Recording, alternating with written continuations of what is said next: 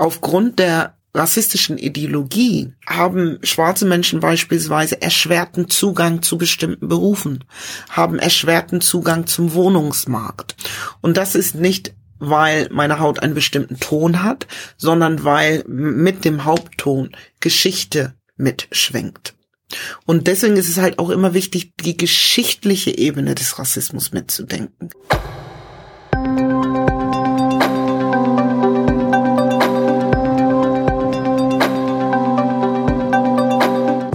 Herzlich willkommen und hallo. Dies ist eine neue Folge von History and Politics, dem Podcast der Körperstiftung zu Geschichte und Politik. Wie jedes Mal sprechen wir auch heute mit einem Gast wieder über ein aktuelles politisches oder gesellschaftliches Thema und dabei fragen wir, wie die Vergangenheit uns helfen kann, die Gegenwart besser zu verstehen. Ich bin Gabriele Beudelko und ich freue mich sehr, dass Sie bei uns reinhören. Worum geht es heute? Es geht heute um die Geschichte schwarzer Menschen in Deutschland, um schwarze Deutsche und den Rassismus, dem sie ausgesetzt waren und bis heute ausgesetzt sind. Wir sprechen dabei auch über die historischen Wurzeln und über die strukturelle Verankerung von Rassismus von der Kolonialzeit bis heute. Und natürlich nehmen wir auch aktuelle Debatten in den Blick, die zum Beispiel von der Black Lives Matter Bewegung angestoßen wurden. Über all das hat meine Kollegin Christine Strothmann mit der promovierten Kommunikationswissenschaftlerin und Soziologin Natascha A. Kelly gesprochen. Natascha Kelly ist schwarze Deutsche und arbeitet als Autorin, Kuratorin, Dozentin und Künstlerin zu den Themen Kolonialismus, Feminismus und Rassismus.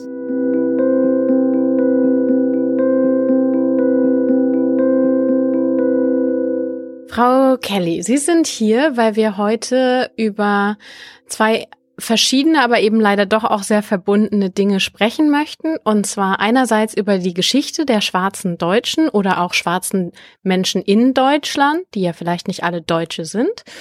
Und andererseits aber natürlich auch, man kann das eine leider nicht ohne das andere verhandeln, möchten wir über den Rassismus sprechen, dem die schwarzen Deutschen oder schwarzen Menschen in Deutschland ausgesetzt sind. Ich würde gern damit einsteigen, wie würden Sie sich selbst bezeichnen? Wie möchten Sie bezeichnet werden? Als Schwarze schwarze Frau, schwarze Feministin. Ich bin ja auch bekennende schwarze Feministin. Und seit zwei Wochen tatsächlich auch eingebürgerte Deutsche. Also ich bin auch schwarze Deutsche, ja. Mhm. Sind Sie deutschstämmig? Was heißt deutschstämmig? Das ist ja schon, da sind wir ja schon im Prinzip bei der Thematik. Ne? Was heißt Deutsch? Und braucht es nicht in der Gegenwart eine neue Definition von Deutsch? Deutschstämmig ist natürlich eine biologische Definition, die dem zugrunde liegt. Ne? Also ich müsste ja deutsches Blut haben, um deutsch zu sein, was dann natürlich mit bestimmten phänotypischen Merkmalen einhergeht, vermeintlich blond, blauäugig, was dann eigentlich auch gar nicht wirklich deutsche phänotypischen Merkmale sind. Und würde er dafür plädieren, als kulturelle Identität zu betrachten. Also ich bin in Deutschland sozialisiert, bin als junges Mädchen nach Deutschland gekommen, bin hier zur Schule gegangen, habe mein Abitur gemacht, habe eine Ausbildung gemacht, habe studiert, habe promoviert. Ich denke Deutsch, ich fühle Deutsch und jetzt bin ich auch Deutsch, weil ich eingebürgert wurde. Und ob ich deutschstämmig bin, tja, es ist ganz interessant, weil wenn ich im Ausland bin, wenn ich in den USA bin oder in der Karibik, wo meine Großfamilie ist, bin ich sehr wohl deutsch. Von der Art, wie ich mich bewege, wie ich immer gerne pünktlich bin und ähm, diese klassischen Tugenden, also mein Deutschsein kommt stärker zum Ausdruck, wenn ich nicht in Deutschland bin. Und wenn ich in Deutschland bin, dann wird mein, mir mein Deutschsein ja häufig abgesprochen aufgrund der Tatsache, wie ich aussehe, dass ich ein Afro habe, dass meine Haut, meine phänotypischen Merkmale etc. Und ja, da sind wir eigentlich tatsächlich direkt bei der Thematik, ne?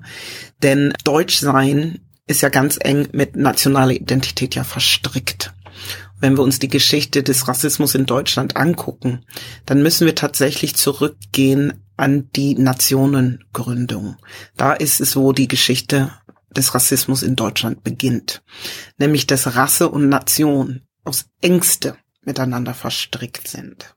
Frau Kelly, dann lassen Sie uns doch einmal tatsächlich zurückgehen. Sie haben schon gesagt, die Zeit der Nationengründung, also des Deutschwerdens Deutschlands äh, sozusagen, die so eng verstrickt ist auch mit unseren Vorstellungen davon, was Deutschsein denn heißt. Und genau in diese Phase fällt ja auch oder fallen unter anderem ja auch die ersten Zuzüge, wenn man es mal wertfrei ausdrückt, von schwarzen Menschen nach Deutschland. Wer war das? Warum sind Sie hergekommen? Ähm, vorab glaube ich, dass es wichtig ist, nochmal zu sagen, dass die Geschichte des Rassismus nicht im Kontext von Migration gesehen werden kann.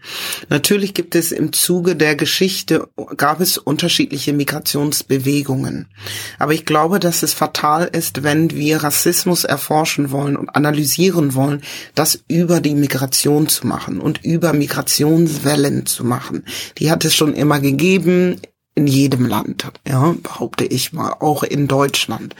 Ich glaube, dass wir das Ganze anders aufrollen müssen, nämlich überhaupt, wie sich das ja spiegelt mit der Nationenbildung, ist ja, wir, wir neigen ja dazu, immer nur die eine Seite der Medaille anzugucken, wann, wer, wo nach Deutschland kam und wie ja, und wie lange die blieben oder ob sie gingen oder nicht gingen. Also wir, wir, wir werden ja in so einem Migrationsstatus verhaftet ständig. Ja. Wenn wir uns aber die andere Seite der Medaille angucken, dann ist das ja so, dass die Nationenbildung eng mit einer Rassifizierung ja einherging. Das ist der Beginn der zweiten Welle der Kolonialisierung.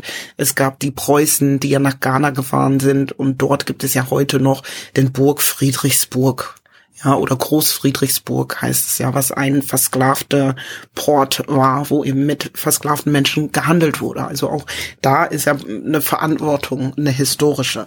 Aber fangen wir an, warum wir heute im Prinzip noch das spüren oder beziehungsweise warum diese Geschichte ja noch andauert, würde ich eher im 19. Jahrhundert setzen, eben mit der Nationenbildung.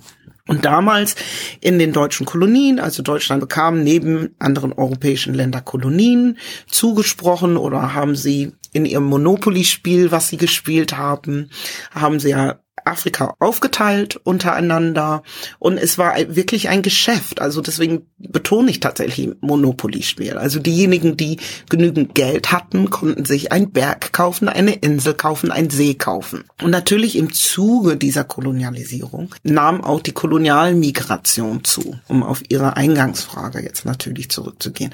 Aber das waren nicht die ersten Schwarzen, die im deutschsprachigen Raum waren. Natürlich gab es Jahrhunderte zuvor immer Austausch mit verschiedenen afrikanischen Königreiche, Handelsbeziehungen mit verschiedenen afrikanischen Gebieten und so weiter und so fort. Das ist eine mögliche Station, wo wir uns dann unter dem Aspekt der Migration uns Kolonialgeschichte angucken können. Ja in den deutschen Kolonien, weil Deutschland war natürlich dann auch in der Pazifik, in Asien, unter anderem in, in der Pazifik in Samoa. Und dort wurde das sogenannte Mischehengesetz verhängt. Das Gesetz führte zu einer politischen Debatte im Deutschen Bundestag. Also es strahlte sozusagen also zurück. Im, Im Reichstag. Im Reichstag, klar. Und woraus dann das Reichs- und Staatsangehörigkeitsgesetz aus dem Jahr 1912 entstand. Und das ist die Grundlage des heutigen Staatsangehörigkeitsgesetzes immer noch. Und ich habe das Gesetz tatsächlich gesucht im Archiv weil ich selber wirklich wissen wollte, was steht denn jetzt da drin? Wer oder was ist nun wirklich Deutsch? Wie wird das Deutschsein definiert? Und es ist ganz interessant, dass überhaupt nicht definiert wer, äh, wird, wer oder was Deutsch ist, sondern wer nicht deutsch ist. Da werden mit rassistischen Fremdbezeichnungen wie Eingeborene gehandelt. Ja, also afrikanische Menschen sind als Eingeborene betitelt in diesem Gesetz. Also da ist ja wirklich der Ursprung dieser rassenideologischen Rassenhygiene ist schon in diesem Gesetz festgeschrieben. Und das ist noch heute die Grundlage des Staatsangehörigkeitsgesetzes. Das heißt, dass Deutschsein über Blut oder durch Blut übertragen wird. Also das Recht auf Deutsch oder deutsche Identität. Es ist natürlich erweitert worden, dieses Gesetz im Zuge der Zeit. Aber nichtsdestotrotz haben wir damit nicht die Strukturen verändert, sondern wir haben es nur erweitert und eine Klammer gesetzt oder die Klammer geöffnet, sagen wir mal so. Und das ist ein Beispiel, wie sich eben Rassismus strukturell eingeschrieben hat in Gesellschaft.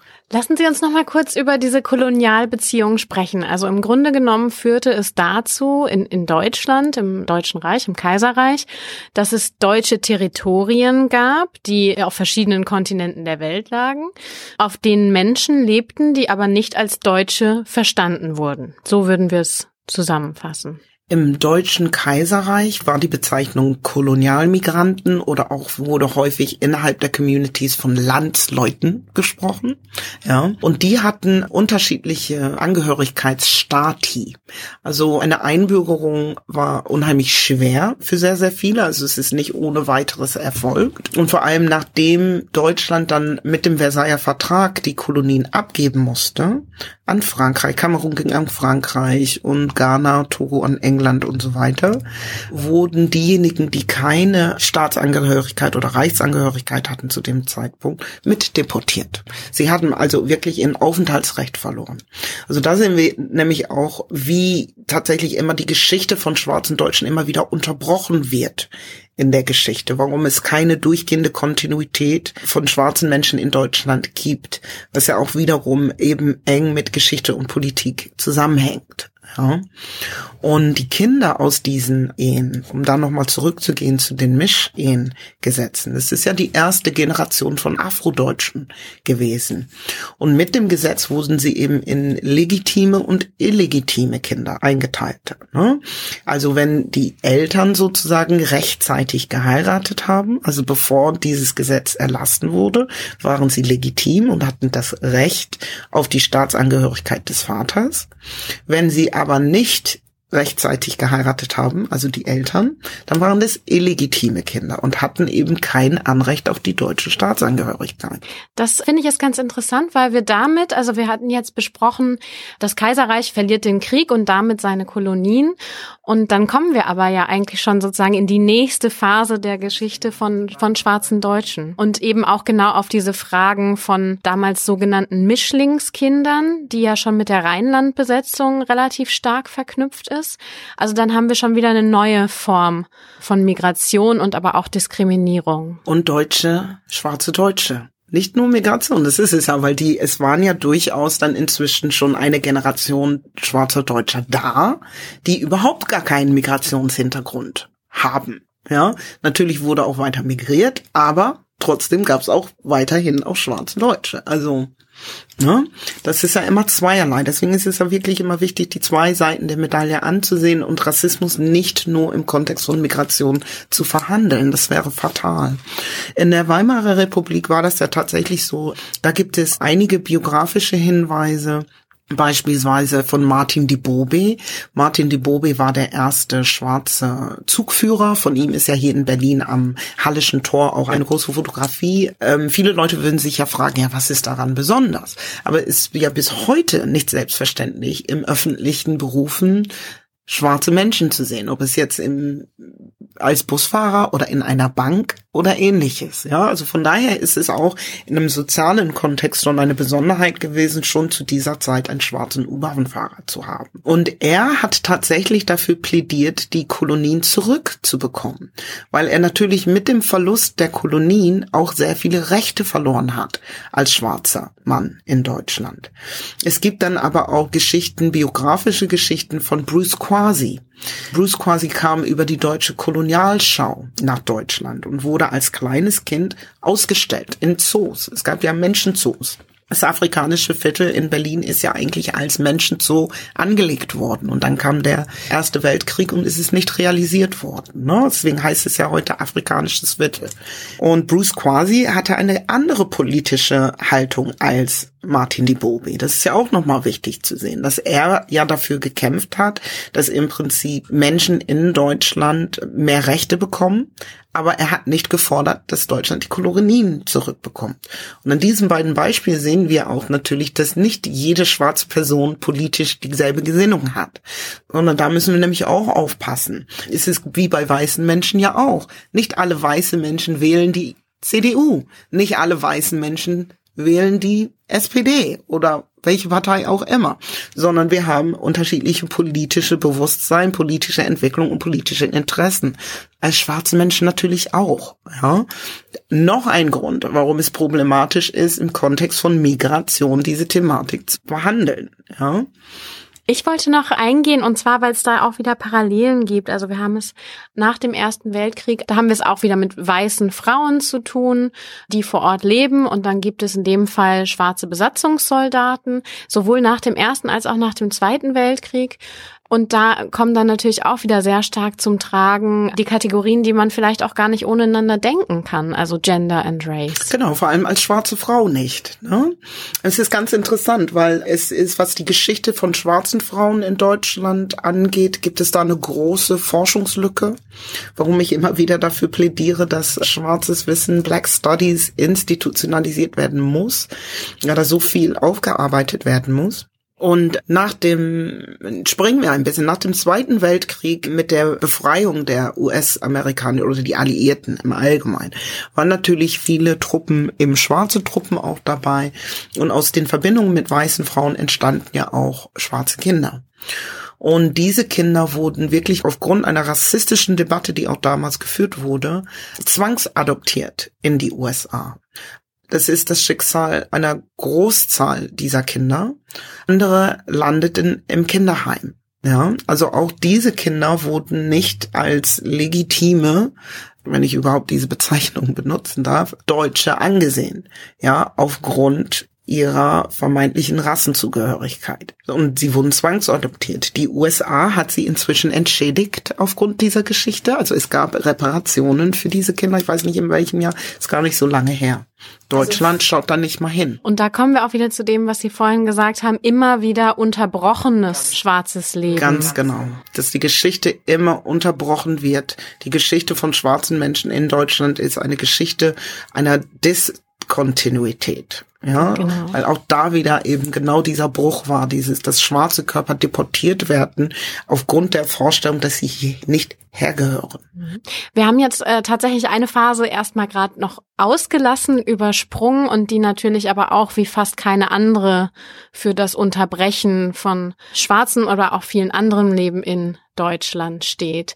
Sie hatten es vorhin schon gesagt, es gibt also sehr viele oder zumindest zahlreiche schwarze Deutsche, die also nach und vor der Kolonialzeit in der Weimarer Republik und auch danach in Deutschland waren. Was passiert mit denen nach 1933? Viele Menschen haben sich versteckt. Auch da gibt es ja biografische Aufzeichnungen, dass wir ja eben wissen, äh, beispielsweise von Theodor Michael, der sich in der Filmindustrie versteckt hat, als Komparse im Film. Und zu diesem Zeitpunkt ist es wichtig zu wissen, dass gerade die Nationalsozialisten wollten ja die Kolonien zurück und haben dann einen ganz intensiven Kolonialrevisionismus betrieben. Es wurden ja unheimlich viele Kolonialfilme gedreht und es wurde ja propagiert, dass es wichtig ist, diese Kolonien zurückzugewinnen. Und dadurch entstand eine, eine Filmindustrie, wo natürlich sie auch schwarze Komparsen gebraucht haben. Und er hat sich während des Nationalsozialismus dort versteckt als Komparse. Wir wissen von Gerd Schramm, Beispielsweise, der inzwischen sind beide verstorben, der war im Buchenwald ja, im KZ. Wir wissen von Fasia Jansen, also auch eine schwarze Frau, die als 15-Jährige, sie war die Tochter des Generalkonsuls, auch ein uneheliches Kind. Also er hatte ein, Verhältnis mit dem Dienstmädchen und aus dieser Beziehung ist sie dann entstanden und sie ist 15-Jährige auch dazu verdonnert worden, ich glaube, das war Neuen Gamme, in der Küche zu arbeiten, wo sie auch überlebt hat. Wir wissen von Hans-Jürgen Massakoy, beispielsweise, der sich im Kohlenkeller versteckt hat und dann nach dem Krieg ja in die USA ausgewandert ist. Ähm, da, seine Geschichte ist ja auch im deutschen Fernsehen verfilmt worden. Und so gibt es ja jetzt so beispielsweise anhand Einzelschicksale können wir diese Geschichten rekonstruieren. Aber was da tatsächlich mehr gemacht werden müsste, ist, und da bin ich wieder bei der Institutionalisierung, ja, dass wir da breitflächiger hingucken. Mhm. Das heißt, wir haben einerseits viele Geschichten von Einzelschicksalen, auch in der NS-Zeit. Wenig überraschend sehen wir Kontinuitäten in den auch institutionellen Rassismus, dem schwarze Deutsche und schwarze Menschen in Deutschland ausgesetzt waren, der sich im NS natürlich mit seinen Rasse- und Aria-Paragraphen und Verordnungen stark ausdrückt. Und zugleich wissen wir natürlich, dass die Verfolgungen sich ähnlich ausgewirkt haben wie auf andere rassistisch verfolgte Menschen in genau. Deutschland. Und das Traurige ist ja, dass wir als schwarze Gruppe noch kein Mahnmal haben. Es gibt kein Mahnmal, kein Denkmal für die Opfer Opfer des Nationalsozialismus und der rassistischen Gewalt der Nachkriegszeit. Gibt es nicht. Das ist etwas, wo wir seit 15 Jahren für auf die Straße gehen.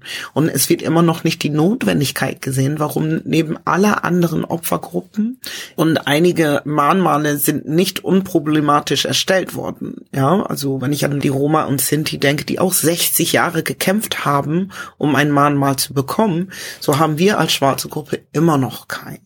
Und ich glaube, auch da muss hingesehen werden. Das sind ja die Kontinuitäten, wie sich ja heute auch nochmal zeigt, wo Relevanzen ja auch gesetzt hat. Ne? Wer ist relevant für die Gesellschaft und wer nicht?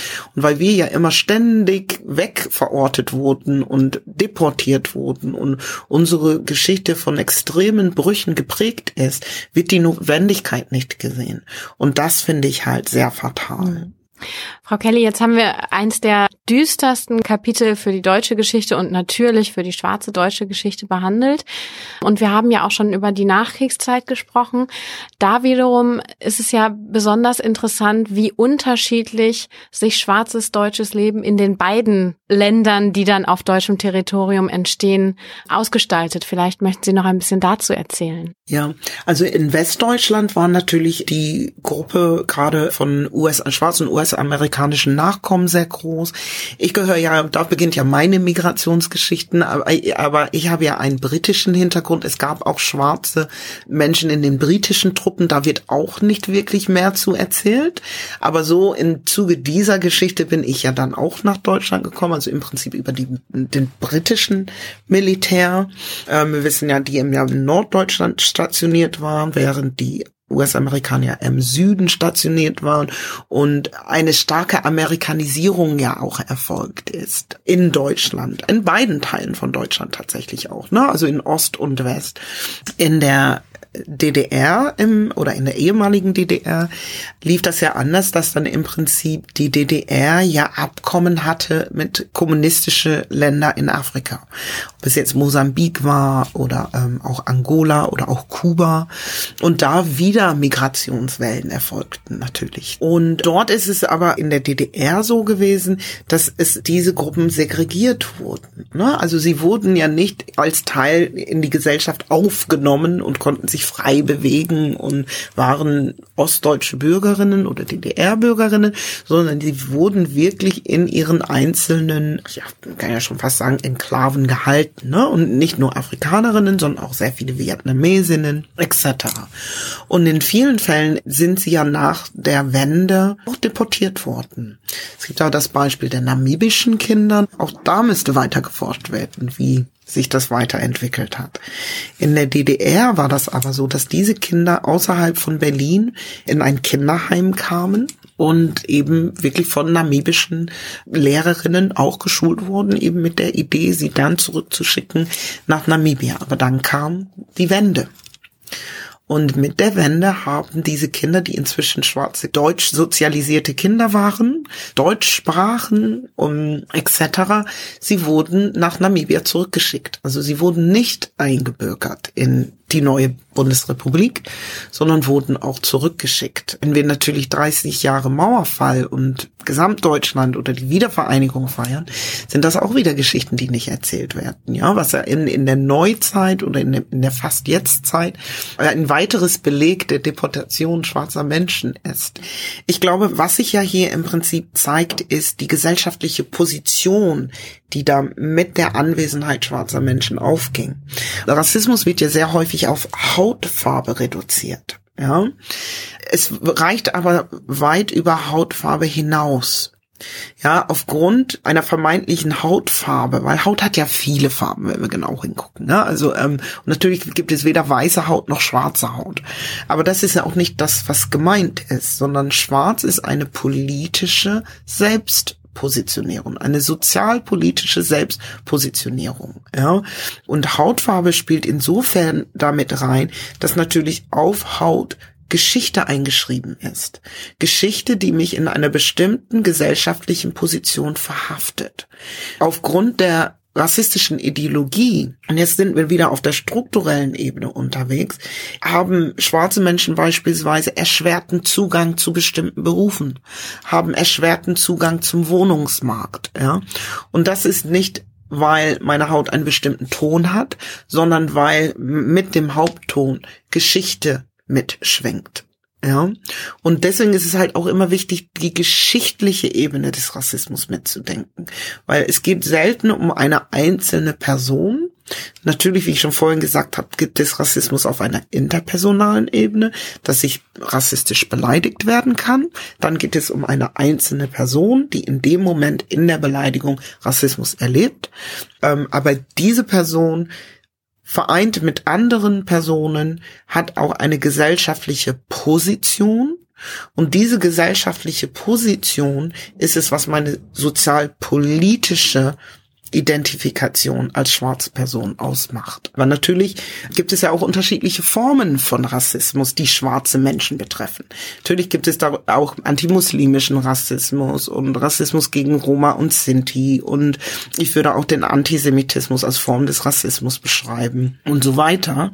Aber auch wenn wir uns den Rassismus gegen schwarze Menschen angibt, gibt es dann noch mal eine Unterkategorie, wenn wir so wollen, was sich ja als Colorism bezeichnet, was in Deutschland eben eine eigenständige Geschichte auch hatte, wo wir gar nicht in die USA gucken müssen, sondern was ja hier eine eigene Geschichte hat, was eben genau mit dieser Fragestellung von illegitime und legitime Kinder einhergegangen ist, was eine, ähm, sich anders geäußert hat als gegen Menschen, die tatsächlich aus den Kolonien migriert sind, irgendwann mal Afrikanerinnen waren und deutsch geworden sind oder tatsächlich die einen weißen Elternteil, einen schwarzen Elternteil haben und eben keine Zugehörigkeit zugesprochen bekommen haben zur deutschen Gesellschaft. Und diese Dinge, die müssen man sich wirklich im Detail angucken. Also die Debatte wird ja sehr konfus geführt, wie ich finde, sehr einseitig geführt, sehr nur in Bezug auf wer wann irgendwie nach Deutschland migriert ist. Es gibt ja nicht nur eine Form von antischwarzen Rassismus, es äußert sich ja in unterschiedliche Weise. Und das lässt sich wirklich anhand von Geschichte und Politik eben aufzeigen, weil wir da an die Strukturen ran können, können uns die Strukturen in den Blick nehmen und können auch dann tatsächlich sehen, wie sich Rassismus in verschiedenen Ebenen in der Gesellschaft eingestellt hingeschrieben hat und nicht nur auf einer interpersonalen Ebene, wenn mich jetzt eine Person beleidigt und das N-Wort beispielsweise zu mir sagt, ja, das ist auch rassistisch, was sich eben auf einer interpersonalen Ebene zeigt. Aber das ist nicht die einzige Ebene, die wir in den Blick nehmen müssten. Und das ist halt ganz wichtig. Und das, und das finde ich ist interessant, ist natürlich auch, passiert ja häufiger, dass also die schwarzen Deutschen und ihre Geschichte, ihre Diskurse, aber immer wieder, ich sag mal, angestoßen, manchmal auch geprägt sind von Diskursen, die eigentlich aus einem anderen gesellschaftlichen Setting kommen, nämlich aus, aus den Vereinigten Staaten. Wie würden Sie sagen, wirken sich die Race-Diskurse in den Staaten, wie wirken die sich in Deutschland aus? Also ich würde erstmal sagen, das würde ich tatsächlich widersprechen ich glaube, dass es schon sehr wohl sehr viele Schwarzdeutsche gibt, die in deutschen Kontexten Rassismusdiskurs anstoßen. Nur das Problem ist, wir werden nicht gehört. Das ist was anderes. Wir werden ja nicht als Expertinnen unserer eigenen Geschichte gesehen, weil die Geschichte des Rassismus in sich ja von Deutschland wegverortet wird. Wenn Expertinnen gesucht wird, dann wird natürlich in den USA gesucht. Es ist ja toll, dass es jetzt in, in, in Mitten der Gesellschaft angekommen ist, aber das ist nicht euer Diskurs. Es ist unser Diskurs. Es ist schon immer unser Diskurs gewesen. Und wir freuen uns, dass ihr jetzt Teil unseres Diskurses werdet. Aber es kann nicht sein, dass wir aus unseren eigenen Diskursen rausgeklammert werden. Da liegt doch das Problem. Es ist nicht, dass es das nicht gibt. Es müsste eigentlich mehr gefördert werden, die Arbeit, die ich mache, die andere machen. Es muss die Institutionalisierung geben. Ich wiederhole mich jetzt. Aber ohne das werden wir nicht an unser Ziel kommen. Was unser aller Ziel ist, ist doch der Abbau von Rassismus. Ja, wenn wir aber nur in eine Stelle gucken, nämlich ständig uns mit Integration und Migration, also entschuldige bitte, mehr Integration wie ich geht bald nicht mehr. Ja, ich kam nach Deutschland, ich konnte kein Wort Deutsch. Ich habe Deutsch gelernt innerhalb kürzester Zeit. Ich habe mein Abitur gemacht, ich habe eine Ausbildung gemacht, ich habe studiert, ich habe promoviert und jetzt bin ich inzwischen eingebürgert und es wird immer noch in Frage gestellt, ob wir uns denn nicht integrieren könnten. Und die Migration ist das Problem irgendwann habe ich aufgehört zu migrieren. Und diese Akzeptanz wünsche ich mir auch von der Gesamtgesellschaft, dass sie mich nicht in, ständig in einen Migrationskontext setzen, ja, sondern wirklich überlegen, aha, wo liegen eigentlich die Missstände, warum schwarze Menschen hier nicht ganz wie jeder andere auch als Deutsche gewertet und gesehen werden können. Lassen Sie uns auf den Kern nochmal zurückkommen. Und das ist ja eigentlich der, äh, der Rassismus dann an der Stelle. Ein schwarzer Mann wird in den USA von einem Polizisten ermordet. Es ist das 21. Jahrhundert. Wir können und müssen regelrecht alle dabei zusehen.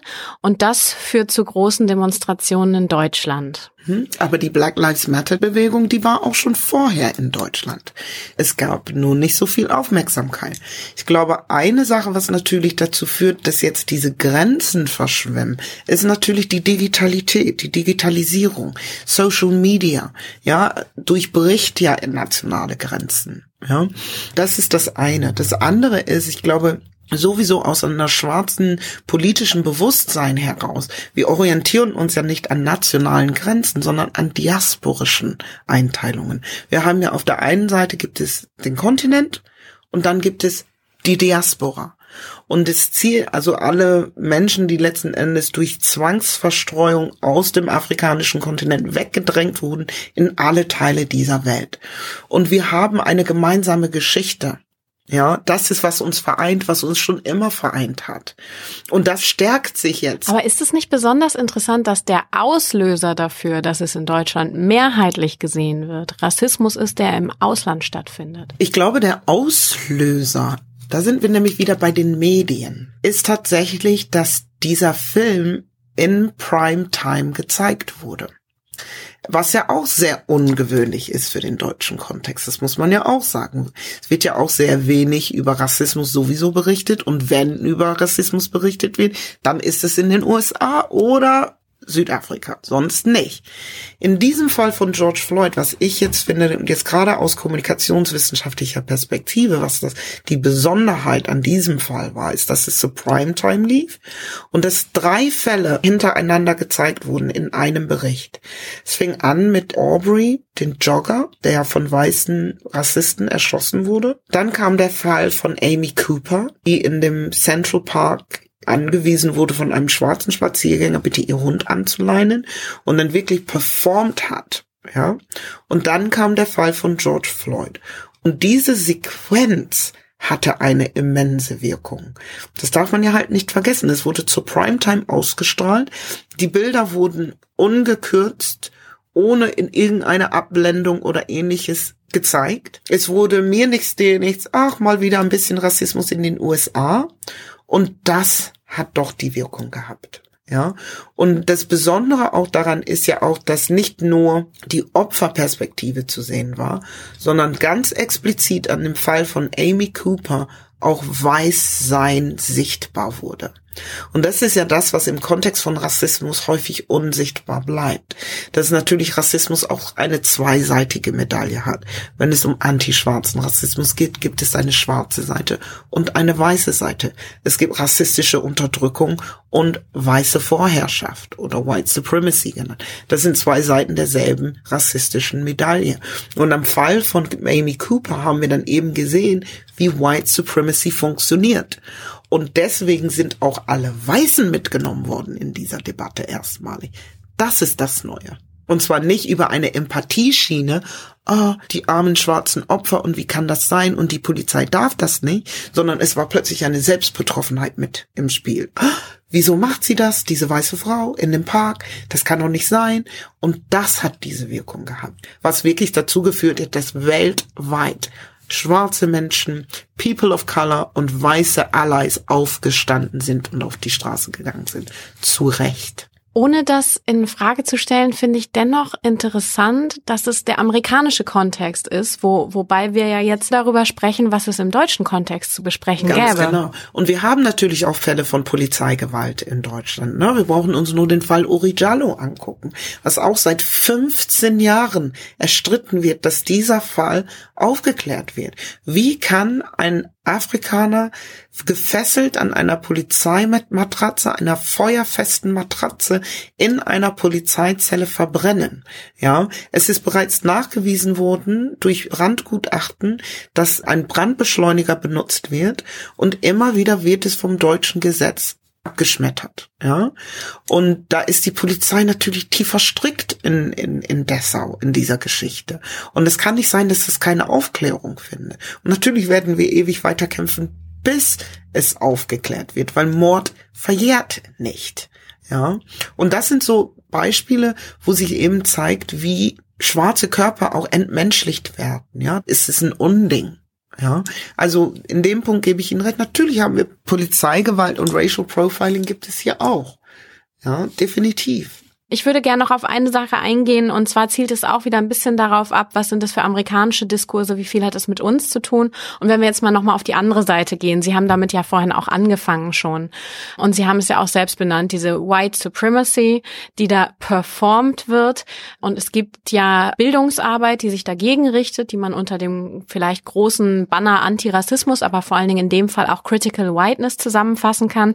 Und man hört das jetzt schon, uns fehlen die Worte dafür. Wir haben nicht mal eigene deutsche Konzepte, um über unseren in unserem Land und in unserer Muttersprache verankerten Rassismus zu sprechen. Ja, und da bin ich nur wieder bei dem Punkt der Institutionalisierung. Wenn sie uns unsere Arbeit machen lassen würden, dann hätten wir bestimmt schon Begriffe gefunden. Weil es ist ja nicht so, dass es die Phänomene nicht gibt. Na, also ich glaube, wenn ich die USA mit Deutschland vergleiche, was gleich an beiden Systemen gleich ist, ist die rassistische Ideologie, die die Gesellschaftssystem unterliegt. Und ich glaube, warum wir uns häufig Konzepte aus der USA bedienen müssen, ist, weil es keine eigenständige Forschung hier gibt. Ne? So ist es aber zumindest, dass dann da natürlich auch schon in den USA diese Forschung länger institutionalisiert ist, es länger Antirassismusforschung gibt, es länger Black Studies gibt, es sogar die Historical Black Colleges and Universities gibt und so weiter und so fort, gibt es nat natürlich einen Pool an Tools zur Analyse, wie eben der Ansatz zum Critical Whiteness beispielsweise, der hier auch funktioniert und den wir hier natürlich auch anwenden, solange es keine eigene Forschungsmethoden und Forschungsinstitutionen gibt, ist es auch gut, dass wir das machen können. Was nicht heißt, dass das Problem dort sich gleicht mit dem Problem hier, sondern es gibt Spezifika und das ist ja wichtig, dass da hingeschaut wird. Frau Kelly, ich habe eine Abschlussfrage an Sie und zwar haben Sie den Eindruck, dass in deutschen Rassismusdebatten geschichtliches Wissen fehlt und wenn ja, wo sehen Sie die Ursache dafür? Es fehlt definitiv geschichtliches Wissen. Und die Ursache liegt darin, dass eben nicht geforscht werden kann. Es keine Forschungsinstitutionen gibt. Wenn geforscht wird, dann nur beiläufig. Wenn Rassismus verhandelt wird, dann nur im Kontext von Migration. Wir haben doch den Rassismus nicht mitgebracht als Migranten. Der war schon hier, als wir kamen. Ja, egal in welcher Epoche. Das ist ja, wie gesagt, tief eingeschrieben in deutscher Nationenbildung. Und da müssen wir auch ran, um ihn zu beseitigen. Ja. Und ich glaube, dass solange das nicht der Fall ist, dass es unabhängige Institutionen gibt, wo auch schwarze Menschen angestellt werden, die auch zu schwarzen Themen arbeiten und nicht nur, weil sie schwarz sind, das ist zu wenig, wo es keine unabhängige Antirassismusforschungsstelle gibt, vergleichbar mit der Antisemitismusforschungsstelle an der Technischen Universität hier in Berlin, dann werden wir auch diese Lücken nicht füllen.